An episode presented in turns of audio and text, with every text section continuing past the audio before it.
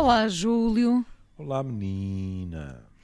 Hoje uh, o Júlio. Vamos preguiçar. Isso é sempre, não é? Ao claro. fim de semana. Mas o Júlio trouxe-nos aqui um belo naco uhum. de. Não sei se lhe posso chamar prosa poética, talvez. Sim. Uh, do Joaquim Pessoa, poeta, artista plástico, publicitário. Uh, uh, dissertando sobre o que é a vida, não é? É, é. é. E é, eu... uma, é uma coisa muito bonita e que eu uh, me atrevi a sugerir-lhe porque eu acho que as pessoas estão, estão sedentas de, de esperança e de uma forma de encarar a vida, não de modo algum uh, em negação das dificuldades, mas ao mesmo tempo com esperança e com a capacidade de sorrir. E porquê é que eu tive a certeza em relação ao texto? Porque poucos textos eu publiquei no Facebook que tenham tido uma reação tão imediata, percebe? As pessoas precipitaram, devoraram-no autenticamente, não é? E eu, por deformação profissional, perguntei-me, porquê? Porque eu acho que o texto tem isso. Não, é? não idealiza uma vida fácil toda a gente. Vivemos no paraíso, não é isso? Mas, ao mesmo tempo, sublinha o que a vida tem, digamos assim, de fascinante, de atrativo e de quão grande é o privilégio de vivermos. E isto é independente de sermos ou não religiosos. Então, Júlio, viver é? É, leio eu, é? Sim, sim. Está bem, pronto. Ele diz: viver é reticências. Viver é uma peripécia. Desde logo é uma palavra bonita. Pois é. E sabe? É a melhor maneira de me deitar a luba, como se diz na minha terra, é enfiar com uma palavra que eu gosto, que eu fico logo derretido, preso, derretido. derretido e preparado para, para as linhas seguintes. Porque a peripécia é uma palavra muito bonita, porque quando se vai ao dicionário, o dicionário fala-nos em aventura, em mudança repentina de um estado para outro. É um, é um imprevisto, quase, é, é? É, curiosamente. E, e os dicionários ensinam-nos muita coisa. Eu não sabia, e, e se calhar deveria saber, uh, muitas vezes numa peça de teatro até. E eu não fazia a mínima ideia. Portanto, ele diz: viver é uma peripécia, um dever, um a fazer, um prazer, um susto, uma cambalhota.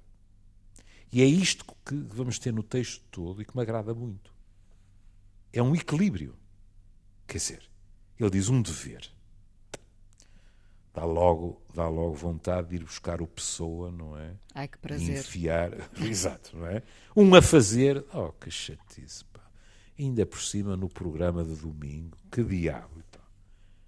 Pois vem, mas depois vem um prazer. É isto, não. mas ah, também é aquilo, não é? Também é um prazer.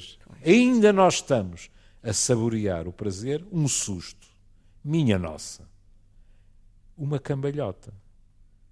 Mas as cambalhotas. Também podem ser sustos, por acaso. É, é verdade. Mas reenviam-nos para, para, a infância, infância. também. Não é? Pronto. Às vezes reenviam-nos para as opiniões de algumas pessoas, diga-se passagem, que são capazes de dar cambalhotas extraordinárias em menos de 24 horas. Mas enfim. Entre o ânimo e o desânimo, um entusiasmo, ora doce, ora dinâmico e agressivo. Viver não é cumprir nenhum destino, não é ser empurrado ou rasteirado pela sorte. E aqui vamos entender-nos. Qualquer um dos nossos ouvintes tem o direito de dizer uh, está bem escrito, mas não estou de acordo. As pessoas têm o direito de acreditar no destino. Ponto final. O que é preciso é tirar consequências disso. É? Quer dizer, se se acredita em absoluto num destino, o que estamos a dizer é de certa forma, é quase indiferente o que façamos, porque temos o destino marcado. É, diria que, que, há um destino com D grande, não é? E, hum. e, e, um destino com D pequeno, não é? todos nós, todos nós temos destinos, não é? O meu destino hoje foi vir falar consigo. O meu destino, bom. De, mas esse é um, é um destino que a Inês controla. Mas, mas esse, esse destino com D pequeno. Com D pequeno, sim. Que é uma formulação, na minha opinião, muito feliz. É inclusivamente algo que faz parte dos seus projetos de vida. Eu preciso destes pequenos destinos, é ou destinos com, com D pequeno, para ter uma saúde eh, claro. mental. Claro, é? claro, claro. Quando vamos, quando vamos uh, ter com alguém que amamos, naquele dia, ou naquela semana, ou qualquer coisa, nós temos um destino marcado por nós e que nós ambicionamos. O tal destino com D grande está num estatuto transcendente. Controla-nos. Hum? Ou seja, não há margem de liberdade. É por isso que ele diz: não é cumprir nenhum destino, não é ser empurrado ou rasteirado pela sorte. Pronto, isto é muito bonito. Porque empurrado, eu ainda admito que me pudesse ocorrer. Num dia bom. empurrado pela sorte. Rasteirado é muito bem esgalhado. Pois é não é? é? Que nós podemos dizer assim: tive um azar. Ele diz a mesma coisa, só que diz rasteirado pela sorte. Ou pelo azar. Ou pelo azar. Nós perguntamos e nem sequer mostram o cartão amarelo à sorte. Ou o vermelho de preferência, não, para não aparecer a relevado. Não, não foi penalizada, não é? Pois é, não foi penalizada. Ou pelo azar.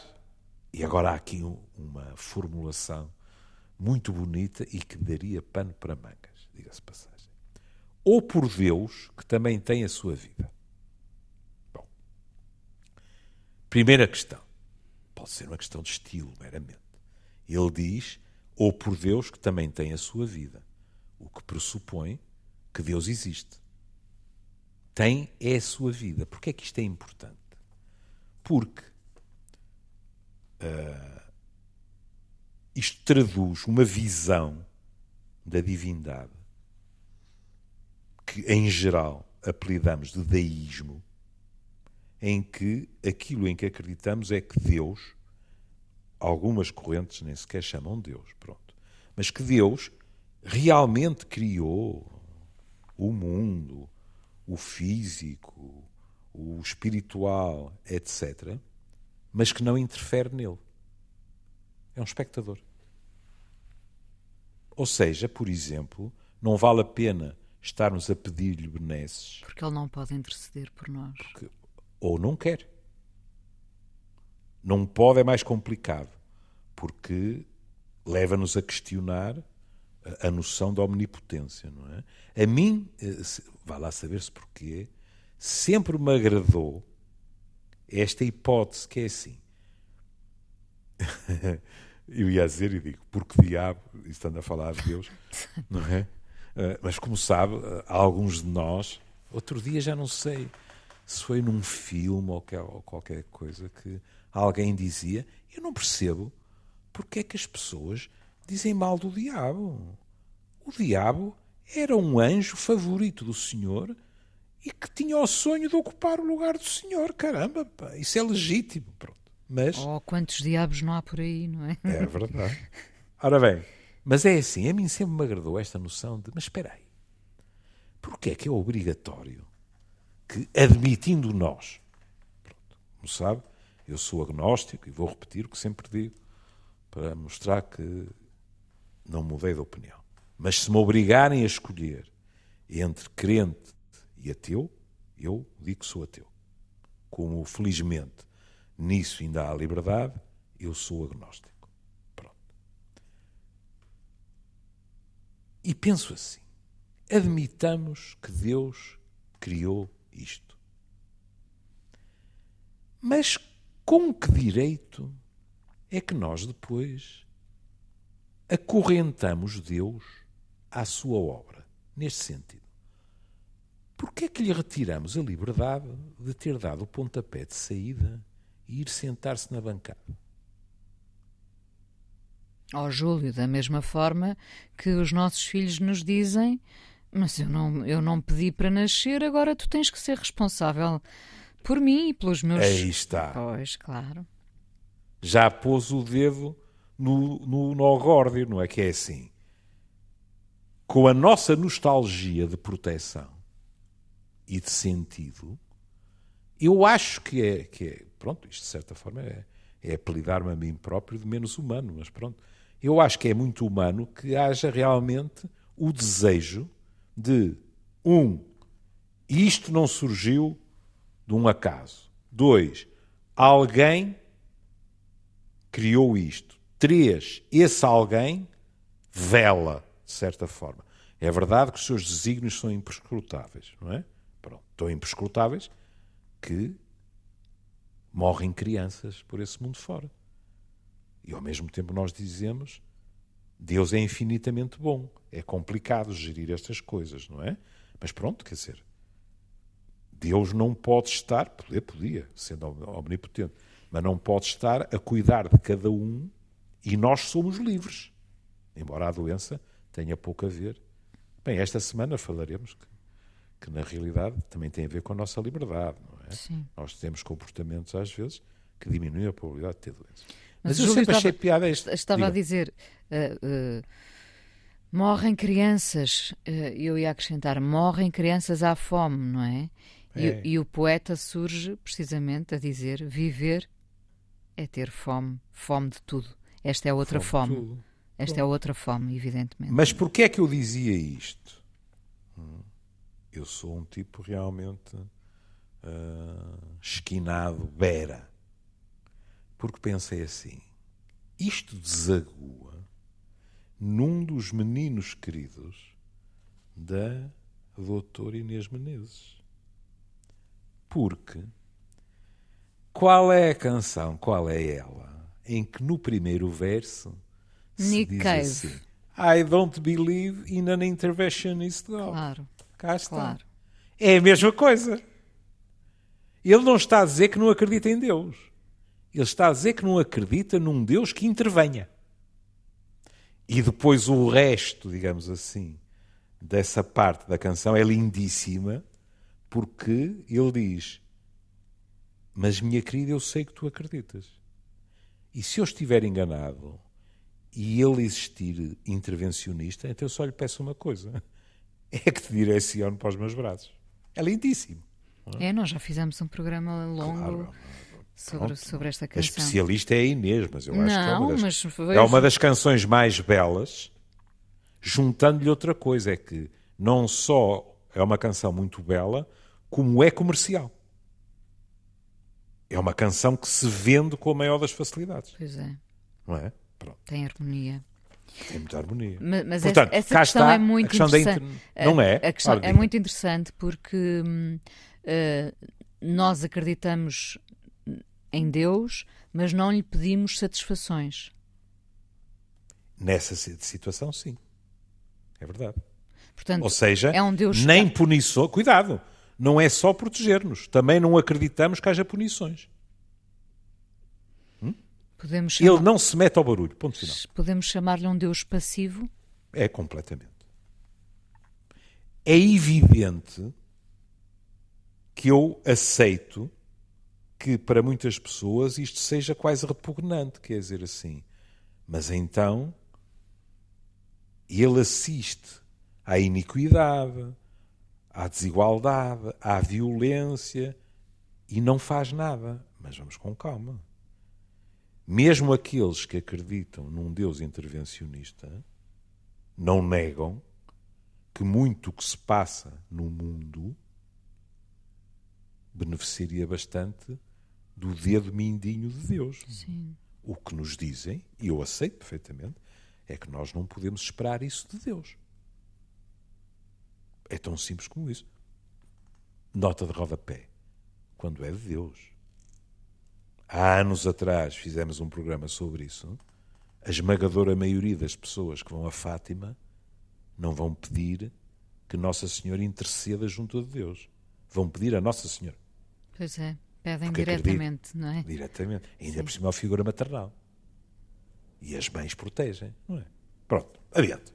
Eu sabia que, que lhe ia dar prazer desaguar-nos no velho Nick. Ou por Deus também tem a sua vida. Viver é ter fome. E se isto acabar aqui, tem um significado. Literal, se quiser. Infelizmente, se há coisa que não falta no mundo é fome. Mas ele diz fome de tudo. E a malta diz: ah, ah, isto aqui já é outra coisa. É a curiosidade. É a nostalgia de avançar, de conhecer, etc. Fome, de aventura. Por, por, isso se usa tanto a expressão. Uh, é, aliás, o nome de um filme: Fome de Viver. Exato. Fome de Viver. Exato. E agora ele continua: de aventura e de amor, de sucesso e de comemoração de cada um dos dias que se podem partilhar com os outros. Muito bonito. Que ele podia dizer e de comemoração de cada um dos dias que vivemos. Perfeitamente legítimo. Mas ele acrescenta que se podem partilhar com os outros. Por, porque aí também voltamos uh, àquilo que já falámos tantas vezes. Que sentido faz a vida se não for para partilharmos com os outros? É muito curioso. Uh, um dia destes, quando nós estivermos numa das nossas saborosas conversas em off, peça-me para lhe fazer uma sinopse de um livro fascinante que o meu filho Guilherme me deixou em Cantelães para eu ler e daquilo que filosoficamente representa. Porque é exatamente o oposto. É dizer que a grandeza humana não está na solidariedade, mas sim na realização individual. Vai gostar. Hum. E olha, o, o, livro tem 700 páginas. Eu comecei naquela de vou ler 20 para o Guilherme não ficar amoado comigo e eu dizer qualquer coisa, e li as 700. Quer dizer como é que se chama? Já nem me lembro, porque o, uh, The Fountain, eu li em inglês, The ah. Fountainhead, mas depois eu vejo tá e digo-lhe.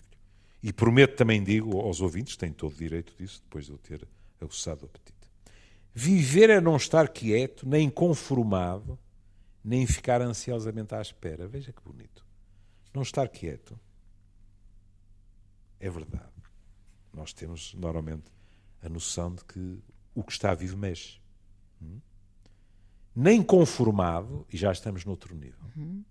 que é, pronto, é isto, é isto, não posso fazer nada, nem ficar ansiosamente à espera. Claro que às vezes nós estamos ansiosamente à espera, mas não no sentido de, epá, fico à espera quando poderia fazer qualquer coisa para obter o resultado, para ver chegar ou ir ter com a pessoa de quem estou à espera, etc. Esta questão do nem conformado é importante porque é. uh, não estar conformado é, é, continuar a luta, é, é, batalhar, não é? É. Às vezes é, é. importante não aceitar para continuarmos nessa Tem batalha. Toda a razão. Tem toda a razão.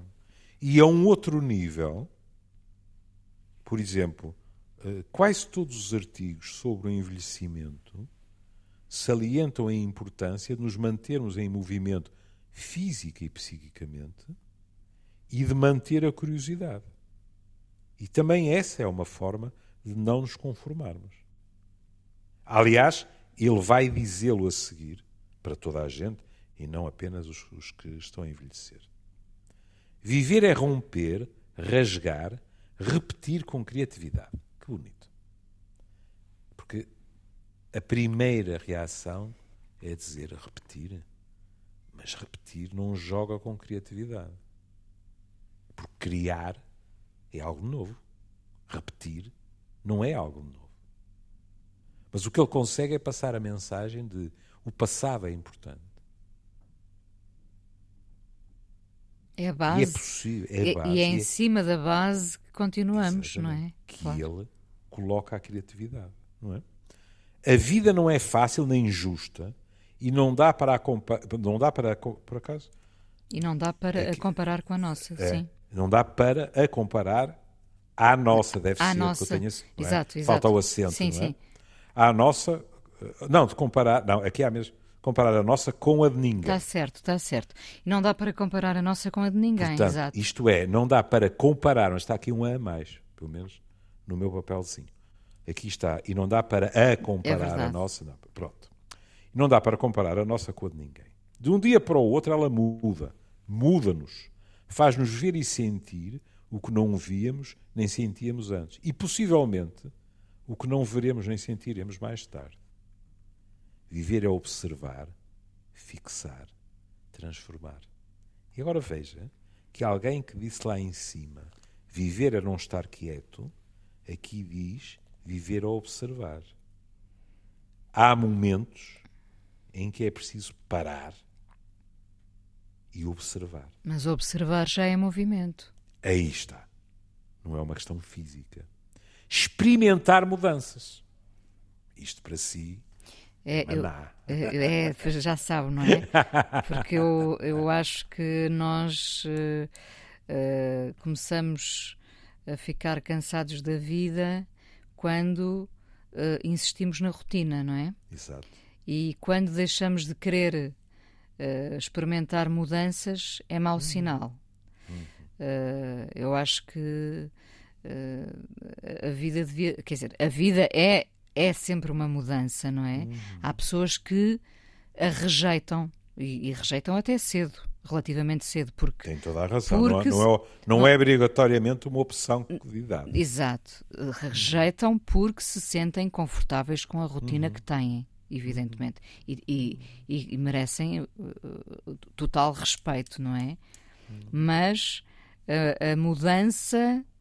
Está, eu, eu gosto muito de dizer que, que, que, nós temos que provocar movimento na vida, não é? Porque não podemos ficar à espera que as coisas aconteçam sem a nossa. Voltamos à palavra, sem a nossa intervenção. Tem toda a razão. Portanto, nós temos que provocar movimento. E quando provocamos movimento, muitas vezes a mudança acontece. É nós precisamos disso. É. Muito.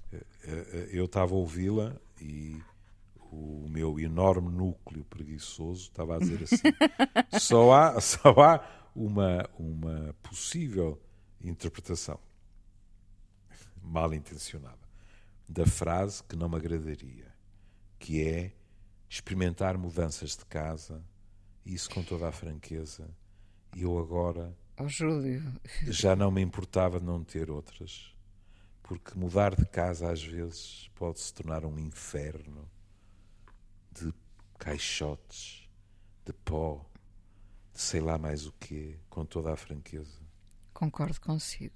É, sabe, é, olha a recordação que me trouxe. Sabe que uh, mudar de casa, agora nem sei, mas an nas antigas escalas de stress, que sempre houve, não é? Uh, e normalmente à cabeça vem a morte do ente querido, etc toda a lógica, mudar de casa vem, entre aspas, muito bem classificado, em termos de gerar stress.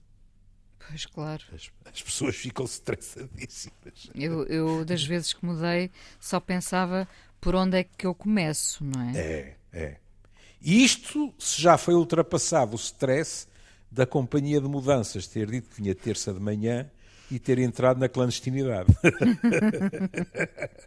Adiante, pronto.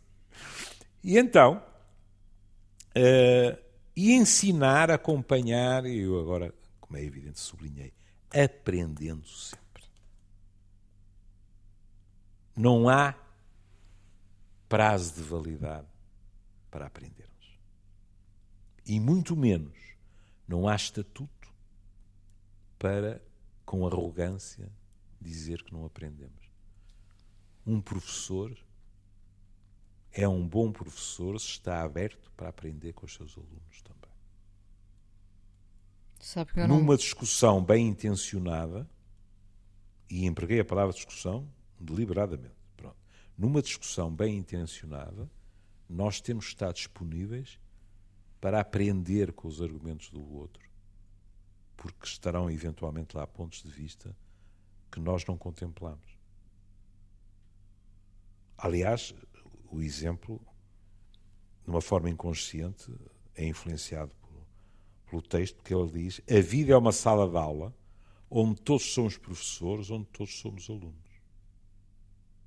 Viver é sempre uma ocasião especial. Yeah. É? Uma dádiva de nós para nós mesmos. E isto também é uma frase importante. Isso iria ao encontro do, do, do tal livro, não é? É, uh, mas também vai ao encontro daquilo que uh, é importante, que é a velha frase: mais importante não é o que fizeram de nós, é o que nós fazemos do que fizeram de nós. A nossa margem de liberdade. Nós temos margem, digamos assim, para nos oferecermos, uns mais, outros infelizmente muito pouco, para nos oferecermos um tipo de vida. E por isso ele diz, a frase é bela, os milagres que nos acontecem têm sempre uma impressão digital. Ou seja, tem o nosso dedo. Aí está. Enquanto o conceito clássico do milagre não é esse. É de algo exterior a nós que nos acontece. Vá lá saber-se porquê. Eu aqui tenho que discordar. Uh, tenho que acreditar numa, numa energia. Às vezes uh, não, não parte, às vezes não. É uma hum. energia coletiva que gera. Uh, ele chama-lhe milagres, não é? Hum. Podem ser coisas boas, ou seja, lá, volto à palavra, às vezes a nossa intervenção não é suficiente, hum. ajuda que seja, se for boa, não é? Hum. Se for boa, uh, no fundo, isto é, é, é, é, é o que representa uma cadeia solidária, não é? Uma cadeia hum. solidária que desagua não é num milagre, mas é num, num, facto muito bom. Fizemos acontecer, não é? Isso resulta de uma energia coletiva. Eu acho que os milagres, os tais milagres, acontecem muitas vezes dessa energia coletiva e às vezes nós não sabemos explicar muito bem, não é? Oh, querida, mas uh, o que acaba de dizer é perfeitamente articulável com o que ele diz. Porque o que a Inês acaba de dizer é: eu acho que por vezes a impressão digital não é individual, é coletiva. É coletiva, sim. Pois. São muitos dedos. São muitas mãos. São muitos dedos, é. é. E repara esta questão dos milagres não é por acaso que o nosso comum amigo, o Padre Anselmo Borges, e muitos outros, não são nada uh, apologistas quando se fala de Jesus, de nos pormos a sublinhar os milagres que Jesus fez. Já reparou que eles não gostam? porque é sublinhar, digamos assim, uma dimensão que para eles pode ser muito espetacular para as pessoas, não é? Quer dizer, um cego passou a ver, uh, um paralítico passou a andar, etc. Mas para eles, Jesus não pode ser definido quase por essas artes de prestidigitação, percebe? Porque é muito mais que isso. E se reparar, não estou a dizer de todos, há muitos religiosos que dizem ah, essa coisa de, dos milagres é mais algo simbólico, é uma imagem, não é? Por exemplo, o cego que não vê passa a ver é algo que tem a ver com algo espiritual, não é, não é literal, não, não, é, não é o tipo que de repente se levanta e olha em volta e reconhece toda a gente. Percebe? Porque uh, é muito curioso ouvi-los falar sobre isso. Isso é fazer da figura de Cristo uh, quase um, um super habilidoso. Hum? Um... Quando o mais importante é a sua dimensão humana. Aí está, aí está. E a sua mensagem. É. E não um é super-herói. Exato, tem toda a razão. Olha, o super-herói é uma, uma magnífica forma de o pôr. Uh, a vida é um espaço e um tempo maravilhosos, mas não se contenta com a contemplação. Ela exige reflexão e exige soluções. Muito belo. Cuidado. Ele diz não se contenta. Ele não está a dizer que não podemos ficar em contemplação. Eh, porque repare, mais uma vez, é a reflexão que nos leva depois a agir. A agir. Ou seja, não há mal nenhum em termos fases, por exemplo, contemplativas. Hum, mas isso depois também tem que gerar ou ser acompanhado de uma reflexão sobre nós e o que nos rodeia que provoque as tais modificações. Aqui ele diz soluções. Hum? O que a mim me levou para outros versos, não é? De um álbum, do último álbum de John Lennon, Double Fantasy, que era duplo. Há uma canção que se chama Watching the Wheels, que é assinada por ele e Yoko Ono, não é? Ele tinha evoluído nessa altura. Hum. E ele, em que ele diz: Ah, people ask me questions, lost in confusion. Well, I tell them there's no problem, only solutions. É muito bonito. É, é simples demais, não é? Dizer que não há problemas, só há soluções. Mas é verdade, não é? Que muitas vezes nós ficamos, se quiser, embora acho que é um desperdício utilizar o verbo para isso, mas ficamos a contemplar os problemas quando na realidade existem soluções e nós é que temos que caminhar para elas, ou em hum, busca delas. A, a, questão é que nós muitas vezes paralisamos perante o problema, não é? E, e é. não conseguimos ter visão suficiente para uh, é. encontrar a solução. É, é. Ficamos atordoados. E agora entramos no último parágrafo. A vida é exigente porque é generosa. São as duas faces de uma moeda. É? Quer dizer, a vida é exigente, mas ao mesmo tempo é generosa. Lá voltamos à vaca fria. É verdade. Mas não podemos culpar a vida de desigualdades que nós próprios deixamos acontecer e que fazem com que alguns de nós possam dizer: epá, já não me lembro da vida ser generosa para mim.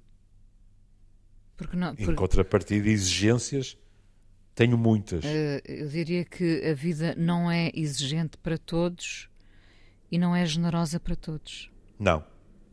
Mas às vezes, para não dizer quase sempre, é injusto culpar a vida. Porque a vida não é uma entidade não, claro. que ande por aí a distribuir benesses ou, ou castigos. A, a, a, vida, vida... a, vida, é uma forma, às vezes, fácil de sacudirmos culpas. Exato. É o nosso saco de boxe também. É, também. É, é. Porque, na realidade, o que acontece, o que existe, não é a vida. Existem as vidas. As nossas vidas. E as nossas vidas sofrem influência daquilo que nós fizemos da vida para ir ao seu encontro de todos, em termos globais. Pronto. E não há razões para grande orgulho. É dura porque é eterna. É amarga porque é doce. Portanto, é ele a jogar sistematicamente com os opostos. Mas sempre com uma visão otimista. Sempre. É ela que nos coloca as perguntas, cabendo-nos a nós encontrar as respostas. Mas nada disso é um jogo. E a frase final é lindíssima. É mais bonita. A vida é a mais séria das coisas divertidas. É, é, é, é aquele tipo de frase, não é? Que um tipo, evidentemente, com a maior das hipocrisias, diz: Epá, dava um braço para ter escrito isto. Nem uma unha, não, quanto mais não, um braço, não é? Exato. Mas, mas é porque não é só bela, é verdadeira. Agora, mais uma vez, para ser justo, há milhões e milhões de pessoas por esse mundo que seria insultuoso dizer que têm vidas divertidas, porque não têm. Mas a culpa não é da vida, nem do planeta, nem da natureza, nem nada. É nossa, enquanto espécie. Porque na realidade, a vida, vivermos a vida, que tem desgostos, que tem alegrias, que tem uma enorme importância, que é a coisa mais importante. Estarmos vivos é tão importante que é a única condição necessária para morrermos. Pronto. Portanto, a vida é a coisa mais séria das coisas divertidas. Ele tem razão. Mas sabe, eh, eh, não sei em que circunstâncias terá ele escrito uhum. este, este pedaço, como eu uhum. dizia, de, de, para mim, de prosa poética. Uh, é um jogo também de palavras permanente. Claro. Uh, mas isto é, é, um, é um texto de alguém apaixonado. Uh, Quiçá pela vida ou por alguém na vida. Ou por alguém ou pelas duas vida. coisas. Sim, porque, hum, porque, porque tendemos, evidentemente, a adorar a pílula de cada vez que nos uhum. apaixonamos, não é? Uh, eu costumo dizer que, que sei que estou apaixonada quando, quando vou num, num carro, num táxi e ouço uma música que, que antes me parecia só uh, menos boa e agora estou a cantá-la. Uhum. Portanto, a paixão tem, tem essa capacidade de nos fazer tudo uh, parecer perfeito, mesmo sabendo, lá está, é dura porque é eterna, é amarga porque é doce. Nós temos consciência que tudo continua no mesmo lugar. Nós passamos uhum. foi a ver de maneira diferente, uhum. não é? Isto é a visão hum, doce, sabendo que há muitas coisas uh, amargas aqui pelo meio, não é? E é curioso que tenha, tenha dito isso, porque eu fui esgravatar nos escritos dele e, e, e peguei em cinco linhas que, uh, de certa forma, uh, mostram que tipo, entre aspas, de bicho é que temos à frente e, na minha opinião, encaixam muito bem neste texto. Veja isto. Sou apenas um escritor, um cultivador, um jardineiro, um florista.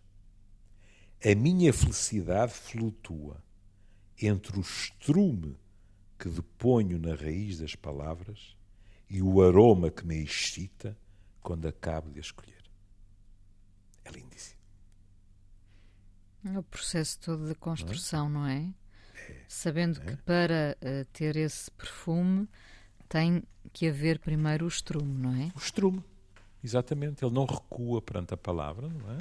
E, portanto, o que ele diz é isto da criação também não é. Uh, porque lá está, nós às vezes. Nós às vezes até, na minha opinião, uh, refugiamos-nos nisso Uh, olha, eu contra mim falo, quer dizer, eu, eu, eu nunca me atrevi a escrever poesia e utilizei um mecanismo de defesa facílimo, que foi dizer assim: credo, isso seria insultuoso para a poesia, porque eu não tenho talento para escrever poesia, não tenho inspiração este, esta idealização da inspiração, sabe, é um comodismo. Porque qualquer poeta e escritor uh, lhe dirá que, às vezes, ao fim de um dia de trabalho, tem um parágrafo, tudo o resto é para os cestos papéis.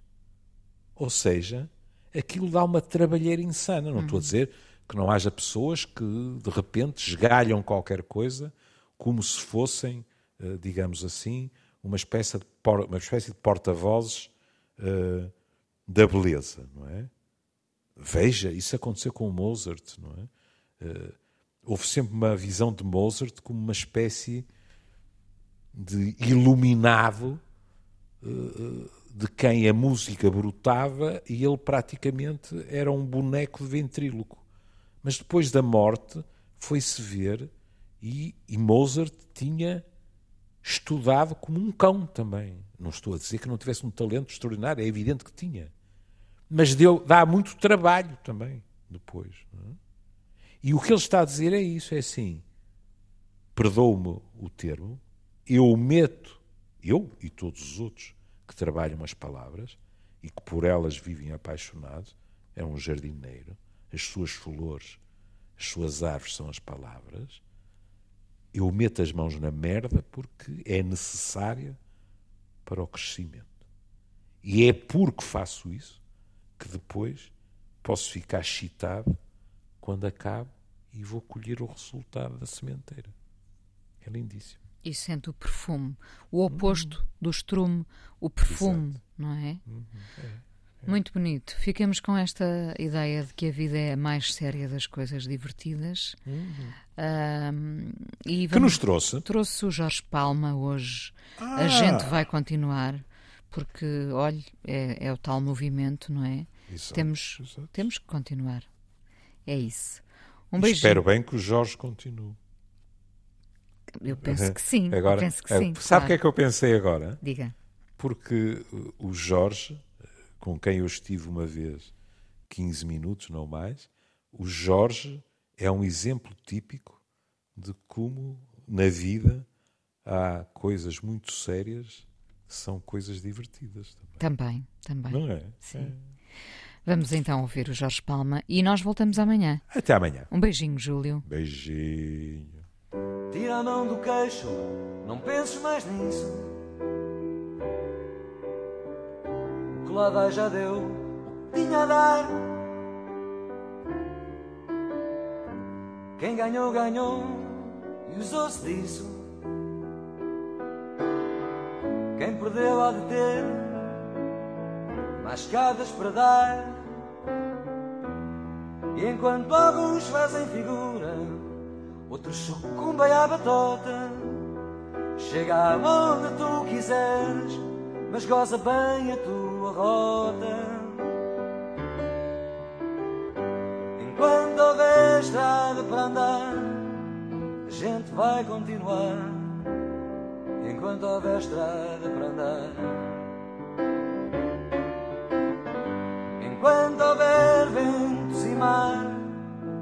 Gente não vai parar.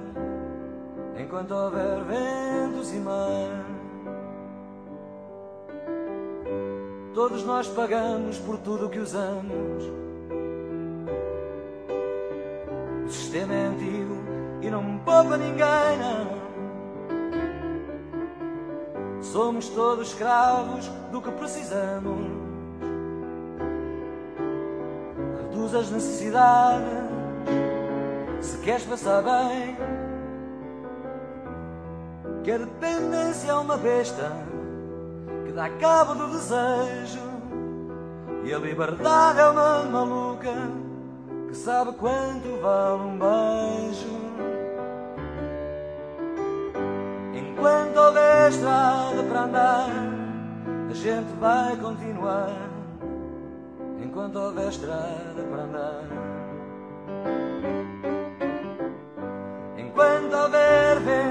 A gente não vai parar. Enquanto houver ventos e mar,